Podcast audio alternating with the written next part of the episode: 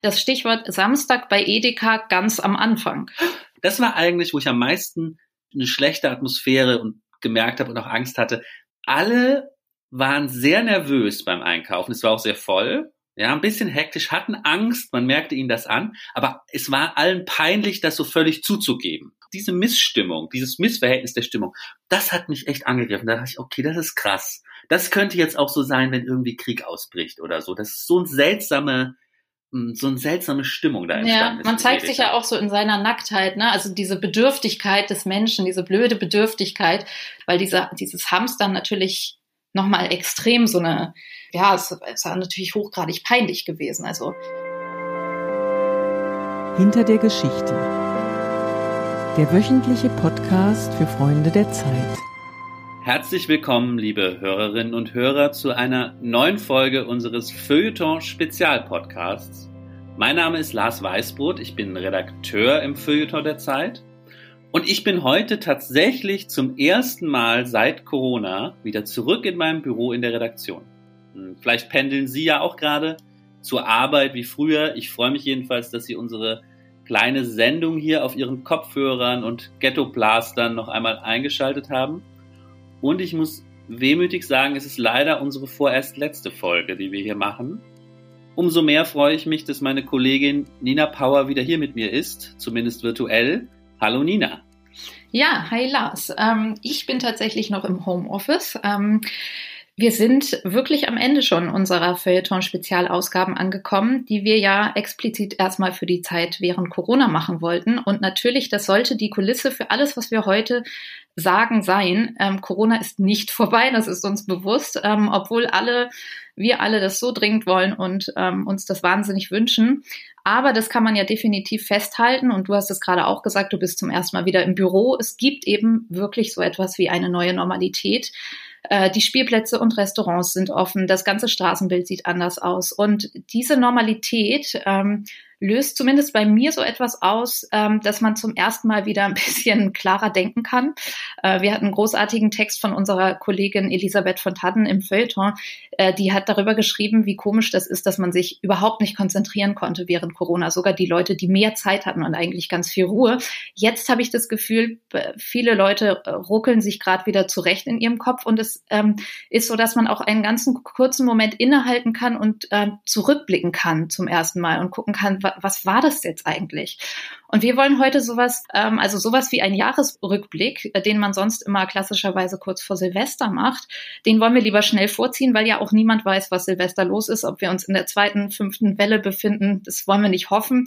Wir wollen heute ein bisschen improvisieren und ähm, aus dem Bauch heraus überlegen, wo stehen wir jetzt, was ist passiert, wo gehen wir hin? Deshalb frage ich dich mal, Lars, einfach aus dem Gefühl heraus, wie würdest du jetzt, wenn fiktiv gedacht wirklich alles vorbei wäre, Corona oder diese letzte Zeit ähm, in dein persönliches Erinnerungsregal stellen? Ja, vielleicht soll, sollten wir, sollte ich das auch nochmal betonen. Äh, Corona ist natürlich nicht vorbei. Achtung, sonst kriegen wir so einen Warnhinweis, ja, wie Trump jetzt bei Twitter. Achtung, bitte verlassen Sie sich nicht auf diese Information. Corona ist nicht vorbei, höchstens aus feuilletonistischer Perspektive, nicht, nicht aus epidemiologischer. Wir blicken nur feuilletonistisch zurück. Ja, was war Corona? Und wenn ich mir diese Frage stelle, Nina, fällt mir ein, fällt mir auf, ich kann mich leider jetzt schon an nichts mehr erinnern. Oh ich habe alles vergessen. Ich weiß, ich weiß eigentlich gar nicht mehr, was so richtig los war. Geht dir das auch so?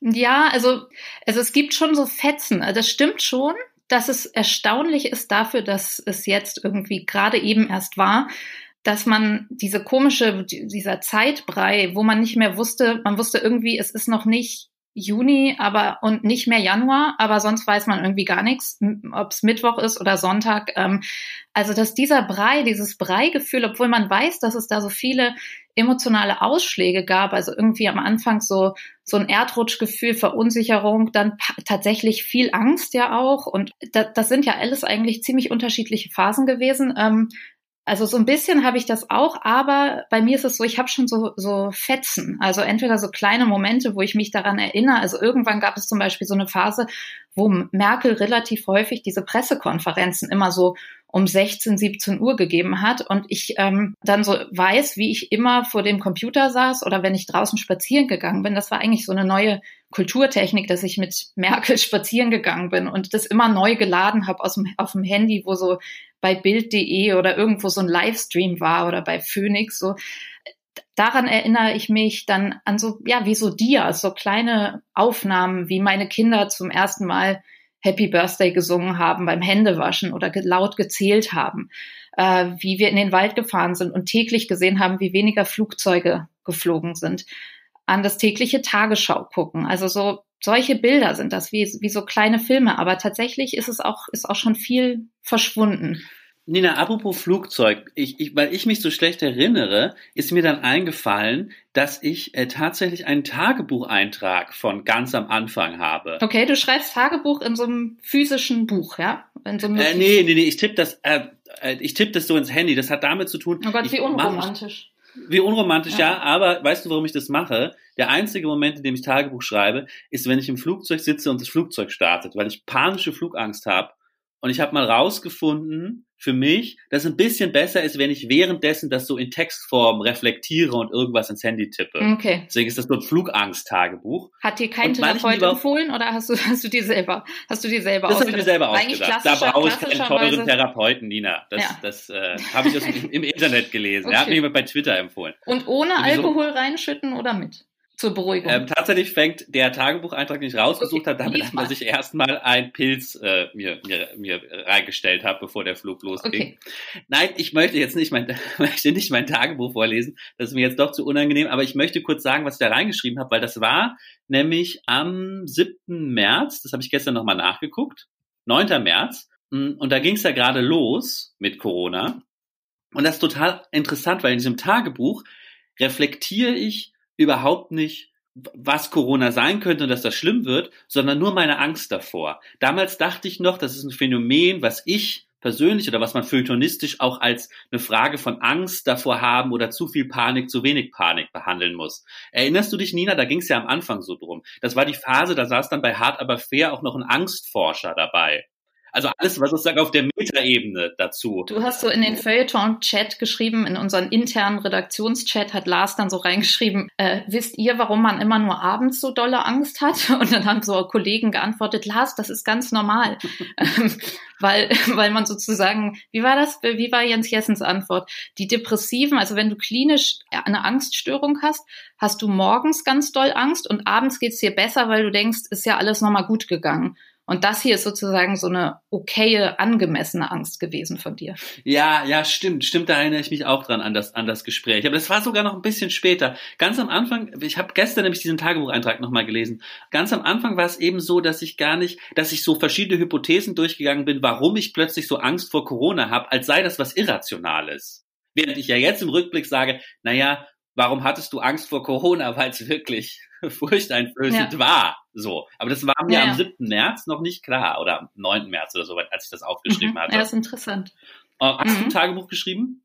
Nee, überhaupt nicht. Und das ist sehr schade. Also ich glaube tatsächlich, ich meine, man weiß ja nicht, wie es weitergeht, aber dieses Gefühl, dass man, ich, gerade für unsere Generation, also so grob gesagt die Millennials, wir hatten, glaube ich, schon das Gefühl, dass alle anderen Generationen immer was Geschichtsträchtiges und Wichtiges miterlebt haben ähm, also unsere Eltern und also die Kriege, die 68er und auch die Generation nach uns, also Fridays for Future. Und wir standen so ein bisschen in der Mitte und plötzlich haben wir jetzt tatsächlich, muss man sagen, richtig was erlebt und oder sind auch echt noch dabei.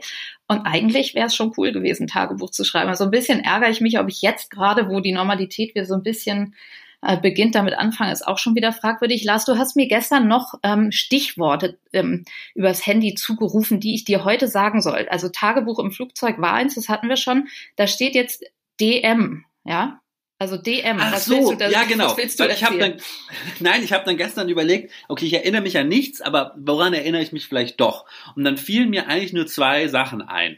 Dass ich einmal ähm, in den DM reinlief, so, da fing das gerade an, der hatte ja immer auf, aber da hatten sie gerade so ganz improvisiert plötzlich umgerüstet. Also da war alles anders, ja. Sie hatten vor die Kasse einfach so Boxen geklebt, dass einfach man nicht direkt an die Kasse ran kann, um Abstand zu halten. Und überall, und natürlich beim DM natürlich immer die Regale leer. Das war noch diese krasse Klopapierphase, ja. Ähm, viel zu viel leer, immer nur am wieder einräumen. Das halten wir so fest. Wir halten das fest, die krasse Klopapierphase. ja, das müssen wir festhalten, ja. Ähm, aber ich weiß nicht, ob, ob du, ob du dich daran erinnerst, als es am Anfang, da war halt noch nicht alles so, so gut neu auf die neue Welt eingerichtet, sondern es wirkte so ein bisschen hektisch umgebaut, ja, improvisiert. Und gleichzeitig dieser DM, ich meine, ähm, es könnte ja sein, dass wir beide Kinder haben, auch wenn wir das in dieser kleinen Sendung manchmal gern offen lassen, ja. Aber man weiß ja sozusagen als Eltern im DM, äh, das ist ja so das Paradies der Elternschaft. Da rollen die immer mit ihren Kinderwägen rein, ja, gerade in den besseren Stadtvierteln, ja und decken sich dort ein. Und DM ist eigentlich so, steht ja sehr für so eine gutbürgerliche äh, ja, Prenzlauer Bergatmosphäre, für mich jedenfalls immer. Und plötzlich kippte das in sowas Postapokalyptisches, ja. Alles war weg. Das war ja so das Epizentrum. Die Leute wollten irgendwie noch ein Desinfektionsmittel, irgendwie Toilettenpapier an der Kasse. Hätte mich nicht gewundert, wenn da einer mit Ritterrüstung plötzlich sitzt, ja, weil, weil er irgendwie sich das angezogen hat. Und das hat sich mir so eingebrannt. Dieser mhm. DM damals in, am Pariser Platz in München-Heidhausen. Mhm. Und dann habe ich als Shoutouts an die Kollegen im DM dort. Die haben tolle Arbeit gemacht. Ähm, dann habe ich noch hier, ist interessant, weil es bei dir so Einkaufstouren scheinbar äh, sich sehr eingebrannt haben, das Stichwort Samstag bei Edeka ganz am Anfang. Ah ja, ja, daran erinnere ich mich nämlich, das ist meine zweite einzige Erinnerung, die ich noch habe. Von einem ganz komischen Gefühl. Ich weiß nicht, ob du das nach, ob du das auch mal beobachtet hast. Das war der Samstag, bevor montags alle Läden außer die ähm, zumindest in Bayern, außer die ähm, Supermärkte und Drogerien zugemacht haben. Ich weiß das Datum jetzt nicht mehr. Aber das war dann sozusagen der erste, man wusste, Montag kommt krasser Einschnitt, da macht der Saturn zu. Okay. Ja? Da kann man nicht mehr im Saturn einfach ein Kabel kaufen okay. oder so. Nochmal ja? schnell eindecken. Mit ja, aber es war im Edeka, der ja montags auch noch auf hatte. Also äh, ich bin in Edeka gegangen, ja. Trotzdem, an diesem Samstag im Edeka, da war, das war eigentlich, wo ich am meisten eine, eine, eine schlechte Atmosphäre und gemerkt habe und auch Angst hatte, weil auch in, auch in München Heidhausen jetzt auch nicht das schlechteste Vierteljahr, auch Leute, die jetzt eigentlich genug Geld haben, gebildet sind, so diese Milieus. Alle waren sehr nervös beim Einkaufen. Es war auch sehr voll. Ja, ein bisschen hektisch, hatten Angst, man merkte ihnen das an, aber es war allen peinlich, das so völlig zuzugeben. Sie haben versucht, es so zu verstecken. Also dieses, dieses Gefühl von, sie wollten doch noch Toilettenpapier, aber irgendwie durfte keiner gucken in dem Moment, wo sie so danach, danach griffen. Man hat sozusagen so nach außen versucht, so eine, so eine Ruhe zu bewahren, ja. Nicht jetzt peinlich in Hektik zu fallen. Und dieses, diese, diese Missstimmung, dieses Missverhältnis der Stimmung, das hat mich echt angegriffen. Da dachte ich, okay, das ist krass. Das könnte jetzt auch so sein, wenn irgendwie Krieg ausbricht oder so. Das ist so ein seltsame, so eine seltsame Stimmung da entstanden ja, Man zeigt sich ja auch so in seiner Nacktheit, ne? Also diese Bedürftigkeit des Menschen, diese blöde Bedürftigkeit, dass sozusagen, ich habe ähm, mein alter Mitbewohner und ähm, ein Freund von mir, der, der hatte immer, den haben wir immer aufgezogen damit, weil er sich schon immer geschämt hat, Klopapier durch die Straßen zu tragen. Also schon immer, weil er einfach, weil das ja zeigt, ich gehe auf Klo. Und wir haben ihn immer damit äh, aufgezogen. Und ich glaube aber, dass vielleicht ein paar Leute diesen kleinen Moment haben, wenn sie das so offen herumtragen, dass das irgendwie was, was, was komisches sein könnte. Und dann gibt es ja, gab es ja noch eine neue Klopapierscham sozusagen in dieser, in dieser Phase, wo man, wo man echt so, also ich glaube, ich habe zu irgendwem gesagt mal auf der Straße, so einen Bekannten, so, nee, wir, es war einfach alle, wir brauchen welches, so, weil dieser, dieses Hamstern natürlich nochmal extrem so eine, äh, ja, es, es war natürlich hochgradig peinlich gewesen. Also solange nicht ganz klar ist, dass eben wirklich Krieg ist und alle das brauchen, ist es natürlich auch so ein bisschen, ich gehöre zu den Ängstlichen, die sich jetzt eindecken. Ne?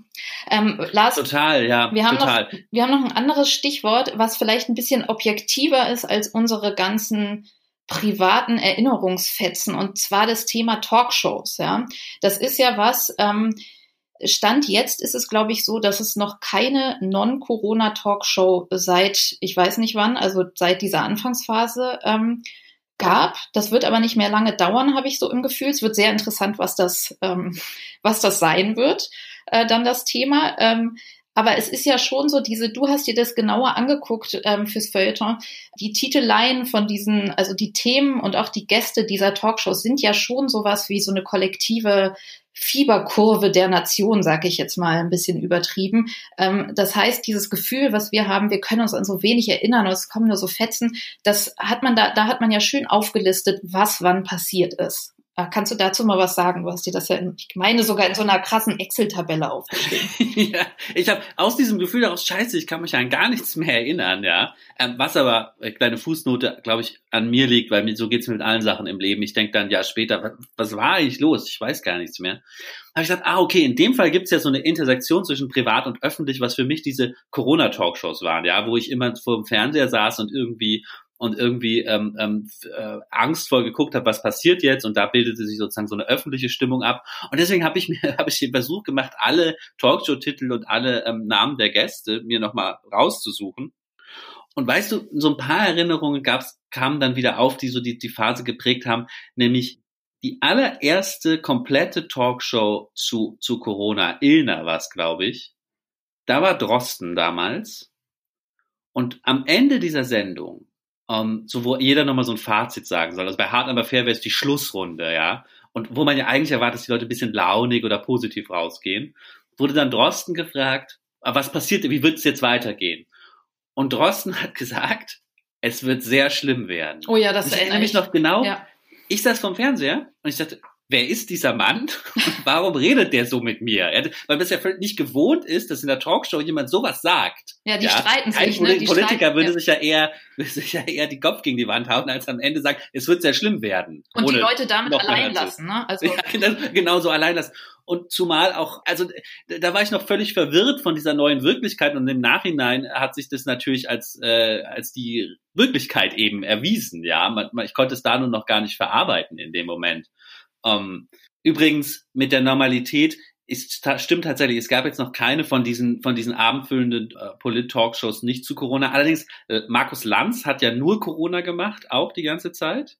Und da war neulich was ganz anderes. Da war da war dieser dieser, dieser Deutsche, der in Amerika so lange im Gefängnis war, so eine, mehr so eine Crime, wurde, ich weiß seinen Namen gerade nicht. Kennst ja, du den hab, Fall? Ja, ich habe tatsächlich sehr, sehr viele Artikel und äh, Dokus darüber gesehen und tatsächlich weiß ich jetzt gerade auch nicht den Namen. Es ist ähm, ja, schlimm. Peinlich, ja, aber peinlich, egal. Ja, aber, aber, aber der war jedenfalls bei Markus Lanz und das war plötzlich ein Thema, was nichts mit Corona zu tun hatte. So ein klassisches, klassisches Markus Lanz-Thema. Und bei Hard aber, und bei Hard aber fair ging es neulich nur um Urlaub und was die Reisebüros machen und so. Das war, fühlte sich auch ein bisschen wieder nach Normalität an, ja. Ja, aber es ist natürlich immer der Corona-Rahmen, ne? Es ist schon interessant, was dann das erste wirkliche Nicht-Corona-Thema sein wird. Ja, eigentlich immer der, die Einflugschneise dann doch, also wenn man jetzt sagt, äh, Freibad-Saison, dann wird es ja trotzdem wieder um Infektionen gehen. Also, ähm, mal gucken. Also wir verfolgen ja, das. ist natürlich das. die Frage, was, was ist eigentlich jetzt Normalität? Ja, also vielleicht können wir noch um mal so eine große Frage in den Raum zu stellen. Ja, Was ist ja, eigentlich Normalität? Ja, der Begriff ist ja schon, also uns ist ja schon klar, also darüber hatten wir auch letztens mal ähm, in der in der Konferenz bei uns im Feuilleton so reflektiert gemeinsam, weil Normalität ähm, suggeriert ja so eine Norm, ja, ähm, und die gibt's vielleicht nie, weil wir nicht alle in demselben Erfahrungshorizont sind und gerade jetzt ist es natürlich, das ist uns bewusst, also es ist anders, wenn die Kitas noch nicht richtig offen sind und man mit äh, zwei bis fünf kleinen Kindern alleine zu Hause sitzt, dann ist das was anderes, als wenn man jetzt schon wieder voll im Büro ist. Es ist was anderes, wenn man zur Risikogruppe gehört und dann hat sich vielleicht gar nichts für einen verändert. Aber so dieses, ähm, dieses Durchschnittsstadtbild, da gibt es natürlich so eine, ja, vielleicht so ein gemeinsam geteiltes, allein ein gemeinsam geteiltes Stadtbild, was man so eine Erwartbarkeit. Ne? Ähm, was meinst du mit, mit Stadtbild genau, dass naja, Leute dass man, in der Fußgängerzone rumlaufen? Ja, dass man wie bei so einem Wimmelbild sozusagen hat man, hat man ja so ein Vor-Corona-Wimmelbild von, von dem Blick aus dem eigenen Fenster. Und das hatte sich dann doch sehr, sehr stark verändert. Und jetzt sind wir schon sehr viel näher wieder daran.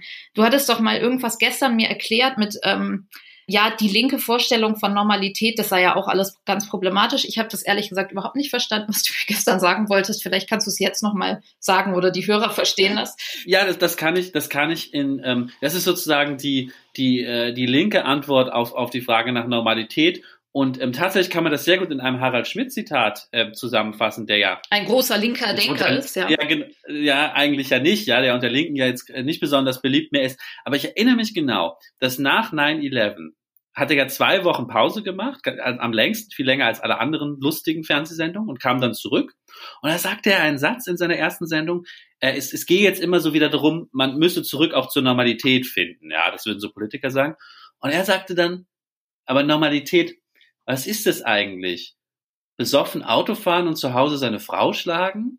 Und das ist doch die komplette Kritik daran. Also ich, man versteht doch, dass man von links sofort sagen würde, wir wollen jetzt alle in die, zurück in die Normalität, aber wie gut war eigentlich Normalität vorher? Also wollen wir da wirklich hin zurück? Mhm. Ähm, oder ist die Normalität nicht eh schon was Falsches gewesen, was wir, was wir eigentlich ändern müssen? Ja, das stimmt, ja. Es, und es gibt ja auch, die Geschichte ist ja nicht vorbei. Erstens, äh, wir sagen es nochmal, Corona ist nicht vorbei, die Normalität ist nicht die Normalität. Und es gibt ja auch, ähm, naja, im besten Fall würde man privat wie kollektiv, wie politisch und ökologisch und so sozusagen die ganze alte Normalität durch so ein Sieb schütten. Und da kommt nur das Gute bei raus. Ne? Also die Hoffnung ist ja noch nicht, äh, noch nicht vorbei. Ähm, wenn wir über Normalität sprechen, es gibt ja einfach Normalitätsmarker. Ja? Also eine Nicht-Corona-Talkshow wäre so ein Marker. Was, was, was gibt es noch für Merkmale? Wir haben jetzt das Stadtbild genannt. Äh, gibt es so einen Moment bei dir in den letzten Wochen, wo du, wo du gedacht hast oder in den letzten Tagen, boah, jetzt sind wir echt zurück? Auf jeden Fall, als ich neulich wieder so zwei, so ein Pärchen auf so einem, auf so einem Elektro-E-Scooter-Sharing-Roller äh, gesehen habe, wie sie zusammen die Straße runterfahren. Weil das auch die Erinnerung, das war ja genau letztes Jahr. Letztes Jahr war unser größtes Thema, dass es diese E-Roller gab plötzlich. Ja, das stimmt, und dann fuhren die da stimmt. so lang, als wir wieder 2019. Da habe ich mich kurz ein bisschen, bisschen normal gefühlt. War das ein beruhigendes Gefühl? Ja, ja, das schon. Das ist ja, das ist ja trotz aller äh, Kritik an Normalität dann, dann, äh, dann doch so. Beruhigend ist es schon, ja. Mhm. Ja, bei mir war das, wir waren tatsächlich, äh, ich war tatsächlich einmal ähm, an der Ostsee jetzt, als es wieder ging und ähm, da stand an der Stelle, wo er einfach immer steht, an diesem Ort, der DLRG-Turm. Und das war echt so, ich hätte ihn am liebsten umarmt, wenn er nicht so groß gewesen wäre. Aber ähm, welche Flagge war dran? Ja, gar keine. Das ist auch nochmal so ein Ding. Ähm, es war halt, es, er war halt geschlossen. Da saß keiner, da stand keiner, aber es war so irgendwie, ich weiß auch nicht, ob der einfach nur so da wirkte wie, wie jedes Jahr vom Himmel darunter gefallen. Und ähm, der ist eigentlich auch häufig zu, wenn man denkt, er könnte eigentlich offen sein. Aber ähm, und da standen auch so alte, so ein altes Schild stand da dran und ich dachte, uh, da steht jetzt entweder ganz viel zu Corona, wie man sich am Strand verhalten soll und im Wasser und sowas. Also ich war so ganz gierig, weil ich dachte, es gibt jetzt irgendwie so eine offizielle Handhabung für dieses ganze Strandthema. Oder es steht wenigstens irgendwie Ebbe und Flut und Wassertemperatur und sowas. Aber nein, da war so ein altes Schild und da stand, ähm, äh, dieser Turm ist geschlossen ähm, ab dem 29. Ähm, September 2019 und für wichtige Sachen rufen Sie bitte diese Nummer an. Also eigentlich so wie bei dir. So ein, ah. Also es war so schön verschneit und das war ja, ja, ja, ja, ja. rührend und wunderbar und es bedeutet, ähm, es gibt wieder eine Badesaison und ja, es war wirklich sehr, sehr schön. Ja, ja, ja, ja. Weißt du, warum ich das Gefühl so nachvollziehen kann, um hier noch, noch mal was Privates zu erzählen? Äh, ich bin jetzt auch seit Corona angefangen hat zum ersten Mal wieder in meiner Hamburger Wohnung gewesen und da war natürlich auch so museumshaft alles, wie ich es verlassen hatte, bevor das Ganze losging. Ja, also ich, ich, wir werden das gleich vielleicht machen, nachdem die Aufnahme vorbei ist, dass du vielleicht mal mit so einer, mit einer Handykamera in mein Büro gehst und dann werde ich so irgendwie Relikte der damaligen Zeit sehen. Vielleicht hoffentlich keine irgendwie angebissenen Brötchen oder so, vielleicht irgendwelche Zettel, die so total überholt wirken, also wie so ein Museum von einem selber. Ähm, wir wollten nochmal, wir hatten nochmal die Idee, uns die Frage zu stellen, was gibt es für neue Kulturtechniken eigentlich, die sich jetzt entwickelt haben, und welche davon werden vielleicht bleiben? Also Masken ist natürlich ein großes Thema. Unfreiwillig äh, werden die bleiben. Da gibt's ja auch so neue, also wir hatten ja hier in den, in den vergangenen Sendungen auch immer wieder das, ähm, das Thema am Rande. Unsere Kollegin Susanne Meyer hatte uns äh, modische Tipps für Masken gegeben. Also dass Masken eine, eine Modetechnik geworden sind, das wird bleiben bis auf absehbare Zeit. Aber auch es gibt ja auch so Moves, die neu sind. Ne? Also wie trägt man die? Ja, und, und äh, genau, also einmal, wie, wie trägt man sie, wenn, wenn man sie aufhat? Ja, das Problem, die Leute die Nase freilassen. Dann, wie trägt man sie, wenn man sie gerade nicht vorm Gesicht haben soll? Ja, Nee, genau, das meinte ich, das meinte ich. Also man, weil man hat ja dieses On-Off-Ding, Ja, ne? ja. Also dieser tolle Moment, wo man die abnimmt Ja, und wieder atmen kann. Und dann hängen ja manche hängen die so über ein Ohr. Ich glaube, das war so dein Style, oder? Wenn man die so abnimmt. Ähm, Ja, oder man sieht immer so vor allem so die Kids, die haben das so am Unterarm irgendwie, machen die sich das dann fest. ja, und im Auto, ne? Also dass die Leute das so unterm Kinn tragen. Also es gibt ja so ein Automasken. Ja. ja, oder im Auto hängt, man sieht auch sehr oft Autos, wo die so an den, an den Rückspiegel dann gehangen werden im Auto. neben, neben dem Kreuz und dem Duftbaum. Und Nina, machst du dir manchmal auch so gern Gedanken darüber, wie so, wie, wie so eine, denkst du dir manchmal gern so Modetrends der Zukunft aus? Aber ich Ähm, meine jetzt nein. wirklich so, nein, Äh, ich meine jetzt nicht sozusagen nächstes Jahr, sondern so wie so eine Modetrend aus dem Jahr 2100. Und da könnte ich mir mal vorstellen, dass da wie jetzt Leute Krawatten, alle tragen so Masken unterm Kinn, so OP-Masken, aber keiner weiß mehr richtig, woher das kommt. Und dann gibt's so eine, so eine ähm, Fernsehsendung oder so ein Zeitungstext, da steht, ah, total interessant, eigentlich hatte man die mal wegen so einem Virus. Und dann haben die Leute das so aufgegriffen, jetzt trägt man die einfach so aus, aus äh, Das äh, stimmt. Stilgründen. So ein modisches Zitat aus irgendwie gefühlt dem Mittelalter. Ja, das kann sein. Genau, aber das ist so verschüttet gegangen. Das muss man dann in so, bei Galileo, wenn es das dann noch gibt, wird das dann so erzählt. Ja, das war eigentlich mal wegen Viren. Ja.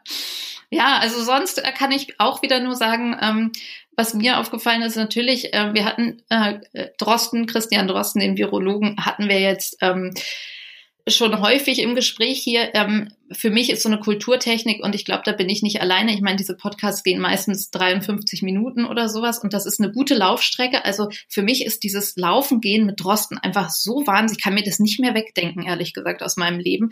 Das heißt, sich mit dem neuen äh, wissenschaftlichen Erkenntnissen berieseln zu lassen und manchmal so ein bisschen, also normalerweise ähm, hören ja Menschen, viele Menschen und auch ich beim Laufen Dinge und hören wirklich zu, ja. Aber hier ist es so, ich höre so halb zu, aber dann driftet der ja einfach, also das liegt an mir, dass ich dann nicht richtig folgen kann, weil ich einfach irgendwie früher in Bio so schlecht war oder in Chemie, aber es geht dann so um so Polymeraseketten und irgendwelche Enzyme und sowas und man kann da nicht mehr, also ich kann dann da einfach nicht mehr richtig folgen. Ich versuche es immer, aber dann läuft der mir so weg und ähm, aber trotzdem brauche ich das. Ich will das einfach weiterhaben. Diese Berieselung durch Naturwissenschaft, die ich nicht verstehe teilweise. Und das ist was, was ich vorher in meinem Leben nicht hatte. Und überhaupt dieser Einzug der Naturwissenschaft und der Zahlen, also das Checken, wie viele Neuinfektionen gibt's in Hamburg zum Beispiel. Also, dass das aufhört, das kann ich mir gar nicht vorstellen gerade. Ähm, mein- meinst du, meinst du, Nina, man könnte das feuilletonistisch so ein bisschen aufblasen zu der These, dass doch nochmal ein ganz neues Zeitalter von Naturwissenschaft damit begonnen hat? Also, dass die, das Interesse in der Breite an diesen Fragen nach diesem, nach dem Jahr 2020 viel größer sein wird als vorher, dass irgendwelche Achtjährigen jetzt nicht oder also unbedingt Virologen werden wollen, ja, oder viel mehr Leute noch in die Naturwissenschaft gehen, könnte wirklich da so ein, so, weil das ist ja auf der ganzen Welt, ja, also so weltweit da wissenssoziologisch was umgekippt sein. Kann schon sein. Also ich meine, auf die erste Frage, kann man das so, äh, kann man das feuilletonistisch aufblasen? Ja, man kann alles feuilletonistisch Ja, aufblasen. natürlich. Das ist ja Ja. das Tolle. So. Aber nein, doch, auf jeden Fall. Also ich glaube so, dass man, ähm, ich weiß natürlich nicht, wie lange das hält, aber äh, dass man ja, dass man auch merkt, wie sehr man auf seine geisteswissenschaftliche Inkompetenz zurückgeworfen ist. Das ist natürlich schon ein großer, großes Gefühl dieser Zeit, ja. Wie sagtest Nina, du, du bist doch, ohne, du ohne Statistikschein kommt man nicht weiter, ja. Ja, genau, das, das habe ich mir gestern noch notiert. Äh, Du bist aber Gesellschaftswissenschaftlerin, du bist ja eigentlich keine Geisteswissenschaftlerin, oder? Hast du nicht einen Statistikschein für die Ähm, neue Zukunft, nee. wo es um diese Fragen nur geht? Nee, ich habe dann doch, ich habe Soziologie im Hauptfach angefangen und bin dann auf Nebenfach und im Nebenfach brauchte man dieses, ich weiß noch genau Ach den Moment, so. genau den Moment, wo ich dieses dicke Statistikbuch irgendwo, ich glaube, in so einem in so einem wiederverwertbaren, so, also an die armen Studenten, die das durcharbeiten mussten. Ähm, Hm. Ja. Blöd, ja, ich auch nicht. Ja, Da äh, ist jetzt wirklich, das ist wirklich eine Kulturtechnik, die ohne dies, glaube ich, nicht mehr geht, habe ich fast das Gefühl. aber wir haben ein Glück, die Kollegen aus dem Wissensressort, die uns immer wieder helfen. Ähm, ich wollte noch einen Satz habe ich noch mitgebracht und zum Abschluss, ähm, wenn wir über Normalität reflektieren und wir hatten ähm, relativ früh im Feuilleton einen wunderbaren Text von Thomas Asheuer. Ähm, da ging es um ganz, ganz viele Sachen und um die Deutung, also dass man Corona eben mit Bedeutung auflädt und wie das Menschen schon immer getan haben. Also nicht nur Verschwörungstheorien, sondern auch als Strafen äh, von Gott oder der Natur oder so. Ähm, aber es ging auch an einer Stelle ähm, um den Alltag, also die Normalität. Und der Satz hat uns irgendwie beide so, der ist wirklich irgendwie, hat der so eingeschlagen. Ähm, und den wollte ich jetzt noch am Ende nochmal weil der, glaube ich, ganz gut zu unserer Zeit jetzt passt, wo wir Normalität zum ersten Mal wieder fühlen, aber wissen, es ist auch nicht die richtige Normalität oder die kann ganz schnell wieder weggehen. Ähm, der Satz lautet, der langweilige moderne Alltag ist nicht langweilig. Er ist der Ausnahmezustand von der üblichen Geschichte, der Normalität von Leid und Schrecken. Klingt jetzt ein bisschen furchtbar und ist es natürlich auch, aber es bedeutet, es trifft dieses Gefühl des wertvollen, ja, des, des Privilegs und des Luxus, einen Alltag zu haben. Also es liest sich so ein bisschen wie ein Vorgriff auf dieses jetzige Gefühl, dass, dass es eben eine wertvolle Ausnahme ist, was wir erleben, wenn wir einfach nur so vor uns hin leben und wissen, dass wir aufstehen und ins Büro gehen und die Kinder wieder abholen und all das. Ähm, dieser Podcast soll allerdings nicht die wertvolle Ausnahme gewesen sein. Ähm, wir hoffen und sind uns sicher, dass wir uns bald wieder hören in Podcastform ähm, aus dem Feuilleton. Ähm, ich kann nur an dieser Stelle sagen, es hat uns wahnsinnig Spaß gebracht, diese sechs Episoden, die wir gemacht haben. Wir hatten tolle Gäste, wir haben viel gelernt. Ähm, es ging von so ganz ähm, lustigen Sachen wie Après-Ski, Corona-Liedern über Existenzialismus ähm, ins Kino. Wir haben wirklich viel besprochen. Und ähm, ja, ich kann nur Danke sagen an alle Zuhörer und Zuhörerinnen und vielen Dank, lieber Lars. Bis bald. Nina, äh, ich bedanke mich auch bei dir und ich bedanke mich auch bei Wenke und Lennart von den Freunden der Zeit, die das hier alles möglich gemacht haben. Und natürlich auch von mir Danke an alle, die uns hier zugehört haben. Das hat mich auch sehr gefreut. Wir hören uns bald wieder. Wisst ihr was? Ich melde mich jetzt auch noch mal ganz kurz zu Wort aus dem Off. Ähm, hier ist die Wenke, die ähm, diese ganzen Podcasts immer auch als erste mithören durfte, während ähm, Nina und Lars das aufgezeichnet haben. Lennart hat das Ganze als technischer Regisseur auch möglich gemacht. Und bevor wir euch ehrenvoll ähm, aus dieser ersten Corona-Rückblicks-Ausgabe ähm, entlassen, interessiert mich noch eine Frage, Lars und Nina. Was habt ihr denn jetzt aufgeholt eigentlich? Damit sind wir ja gestartet. Ach du Schreck. Das ist jetzt wie in der Schule, wo man aufgerufen wird. ähm, ja, also ihr könnt ja auch ähm, zu dem Schluss kommen, dass ihr gar nicht so viel aufgeholt habt und ganz wissenschaftlich die äh, Hypothese falsifiziert. Also ich bin ehrlich und sage, ich habe ja am Anfang zwei Sachen genannt, glaube ich, vor allem, nee, drei. Und davon ist so eins total gescheitert. Äh, wer hätte es gedacht? Also die Geschichte der Kunst war ja so ein dicker Wälzer, den ich mir vorgenommen habe. Und da bin ich tatsächlich, das steht hier hinter mir auf dem Boden, irgendwo auf dem Teppich. Und da bin ich stagniert direkt in der Höhlenmalerei. Und das ähm, heißt ja ziemlich am Anfang. Ähm, dann hatte ich gesagt, äh, öffentlich-rechtliches Fernsehen nachholen. Da bin ich ziemlich gut vorangekommen. Also Tagesschau gucken, äh, Unterleuten von Juli C. die Verfilmung, aber auch so, also ich habe, ich bin einfach gerne in der öffentlich-rechtlich bin ich sowieso, aber seit Corona irgendwie das, ähm, das, das packt mich weiterhin in der öffentlich-rechtlichen Mediathek unterwegs zu sein mehr als Netflix tatsächlich und all die anderen. Ähm, naja, und der Hauptposten, das ist aber tatsächlich daran, ähm, ist die äh, noch nicht ganz offene Kita auch schuld. Äh, ich hatte auch vom öffentlich-rechtlichen ja dieses Format dieser ähm, Checker, diese gut gelaunten jungen Männer, die äh, den Kindern ja letztendlich auch Normalität oder die Welt so Sendung mit der Mausartig ähm, erklären. Das ähm, gucke ich jeden Tag mindestens eine Episode und kann es wirklich nur jedem empfehlen. Also auch gerade, wenn man naturwissenschaftlich so schlecht drauf ist wie wir, man lernt so viel, ja, über Kaffeebohnen, über wie Plastik entsteht. Also da bin ich voll gut dabei. Jetzt bin ich gespannt auf Lars Antwort. Ich, ich habe es bis Seite 100 von Frank Herberts Dune geschafft. da geht, äh, da ist noch Luft nach oben, Lars, würde ich sagen.